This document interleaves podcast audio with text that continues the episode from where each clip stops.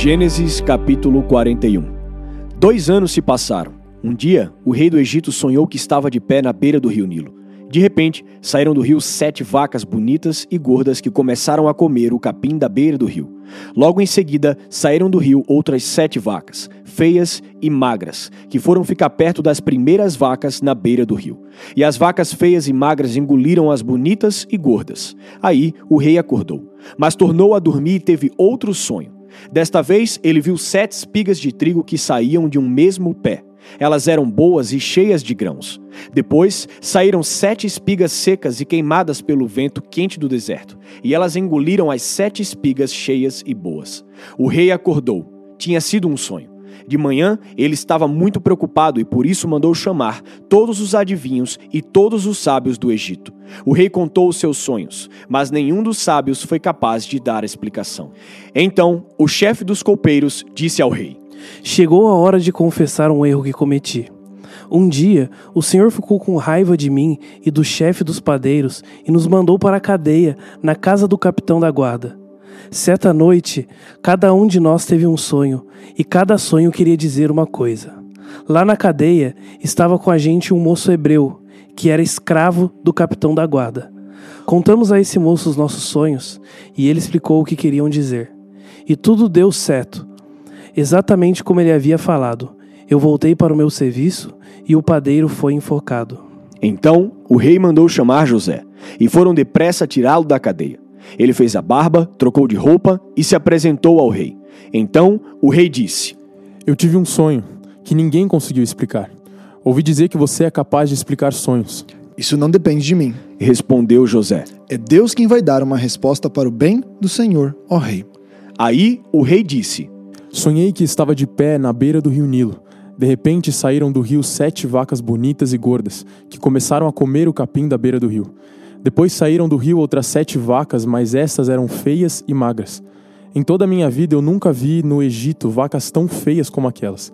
E as vacas feias e magras engoliram as bonitas e gordas, mas nem dava para notar isso, pois elas continuavam tão feias como antes. Então eu acordei. Depois tive outro sonho. Eu vi sete espigas de trigo boas e cheias de grãos, as quais saíam de um mesmo pé. Depois saíram sete espigas secas e queimadas pelo vento quente do deserto, e elas engoliram as sete espigas cheias e boas.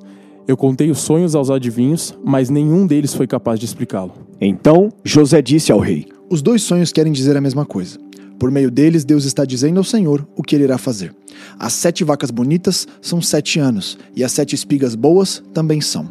Os dois sonhos querem dizer uma coisa só as sete vacas magras e feias que saíram do rio depois das bonitas e também as sete espigas secas e queimadas pelo vento quente do deserto. São sete anos em que vai faltar comida.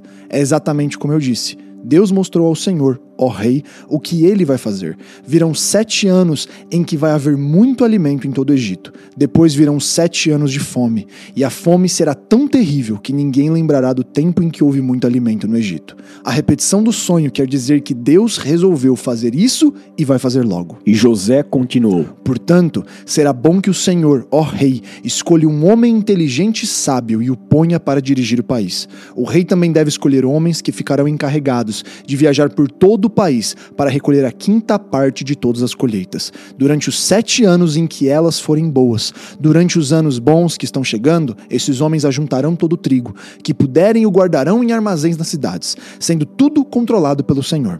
Assim, o mantimento servirá para abastecer o país durante os sete anos de fome no Egito, e o povo não morrerá de fome. O conselho de José agradou ao rei e aos seus funcionários.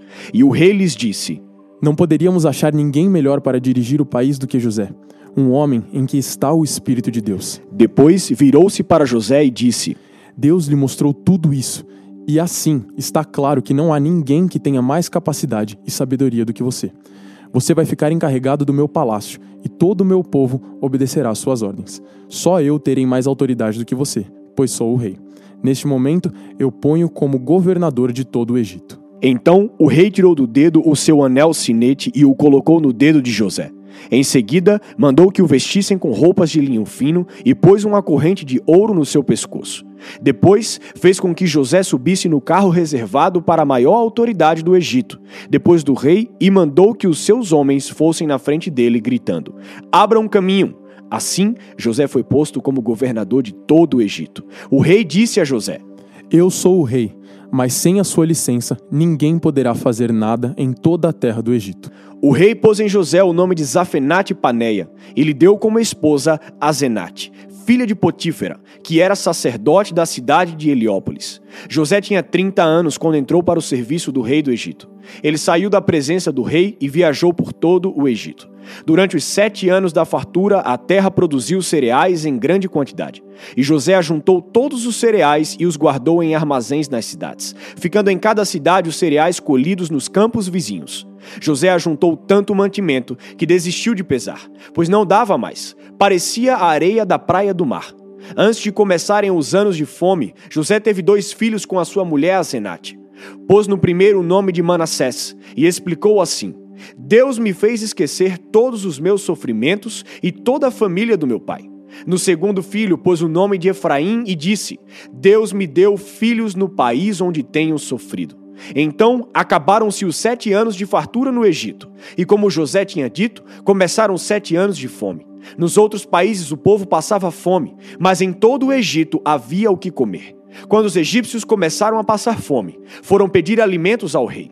Ele disse: Vão falar com José e façam o que ele disser. Quando a fome aumentou no país inteiro, José abriu todos os armazéns e começou a vender cereais aos egípcios. E de todos os países vinha gente ao Egito para comprar cereais de José, pois no mundo inteiro havia uma grande falta de alimentos. Salmos 32 Feliz aquele cujas maldades Deus perdoa e cujos pecados ele apaga. Feliz aquele que o Senhor Deus não acusa de fazer coisas más e que não age com falsidade. Enquanto não confessei o meu pecado, eu me cansava, chorando o dia inteiro. De dia e de noite, tu me castigaste, ó Deus, e as minhas forças se acabaram como o sereno que seca no calor do verão. Então eu te confessei o meu pecado e não escondi a minha maldade. Resolvi confessar tudo a ti e tu me perdoaste, todos os meus pecados. Por isso, nos momentos de angústia, todos os que são fiéis a ti devem orar. Assim, quando as grandes ondas de sofrimento vierem, não chegarão até eles. Tu és o meu esconderijo, tu me livras da aflição. Eu canto bem alto a tua salvação, pois me tens protegido. O Senhor Deus me disse: Eu lhe ensinarei o caminho por onde você deve ir. Eu vou guiá-lo e orientá-lo. Não seja uma pessoa sem juízo como o cavalo ou a mula que precisam ser guiados com cabresto e rédeas para que obedeçam. Os maus sofrem muito, mas os que confiam em Deus, o Senhor, são protegidos pelo seu amor. Todos vocês que são corretos, alegrem-se e fiquem contentes por causa daquilo que o Senhor tem feito. Cantem de alegria todos vocês que são obedientes a Ele. Lucas 23 Em seguida, o grupo todo se levantou e levou Jesus para Pilatos. Lá começaram a acusá-lo, dizendo: Pegamos este homem tentando fazer o povo se revoltar, dizendo a eles que não pagassem impostos ao imperador e afirmando que ele é o Messias, um rei. Aí Pilatos perguntou a Jesus: Você é o rei dos judeus? Jesus respondeu: Quem está dizendo é o Senhor. Então Pilatos disse aos chefes dos sacerdotes e à multidão: Não encontro nenhum motivo para condenar este homem. Mas eles insistiram. Ele está causando desordem entre o povo e toda a Judéia. Ele começou na Galileia e agora chegou aqui. Ouvindo isso, Pilatos perguntou: Este homem é da Galileia? Quando soube que Jesus era da região governada por Herodes, Pilatos o mandou para ele, pois Herodes também estava em Jerusalém naquela ocasião. Herodes ficou muito contente quando viu Jesus, pois tinha ouvido falar a respeito dele e fazia muito tempo que queria vê-lo. Ele desejava ver Jesus fazer um milagre. Então fez muitas perguntas a Jesus, mas ele não respondeu nada. Os chefes dos sacerdotes e os mestres da lei se apresentaram e fizeram acusações muito fortes contra Jesus. Herodes e os seus soldados zombaram de Jesus e o trataram com desprezo. Puseram nele uma capa luxuosa e o mandaram de volta para Pilatos. Naquele dia, Herodes e Pilatos, que antes eram inimigos, se tornaram amigos.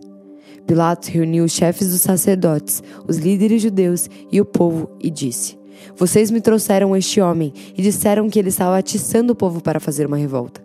Pois eu já lhe fiz várias perguntas diante de todos vocês, mas não encontrei nele nenhuma culpa dessas coisas que vocês o acusam. Herodes também não encontrou nada contra ele, por isso o mandou de volta para nós. Assim, é claro que este homem não fez nada que mereça pena de morte. Eu vou mandar ele ser chicoteado e depois o soltarei. Na festa da Páscoa, Pilatos tinha o costume de soltar algum preso, a pedido do povo. Aí toda a multidão começou a gritar: Mata esse homem! Solta Barrabás para nós! Barrabás tinha sido preso por causa de uma revolta na cidade e por um assassinato. Então Pilatos, querendo soltar Jesus, falou outra vez com a multidão. Mas eles gritavam mais ainda: Crucifica! Crucifica! E Pilatos disse pela terceira vez: Mas qual foi o crime dele? Não vejo neste homem nada que faça com que ele mereça a pena de morte. Vou mandar que ele seja chicoteado e depois o soltarei. Porém, eles continuaram a gritar bem alto, pedindo que Jesus fosse crucificado, e a gritaria deles venceu.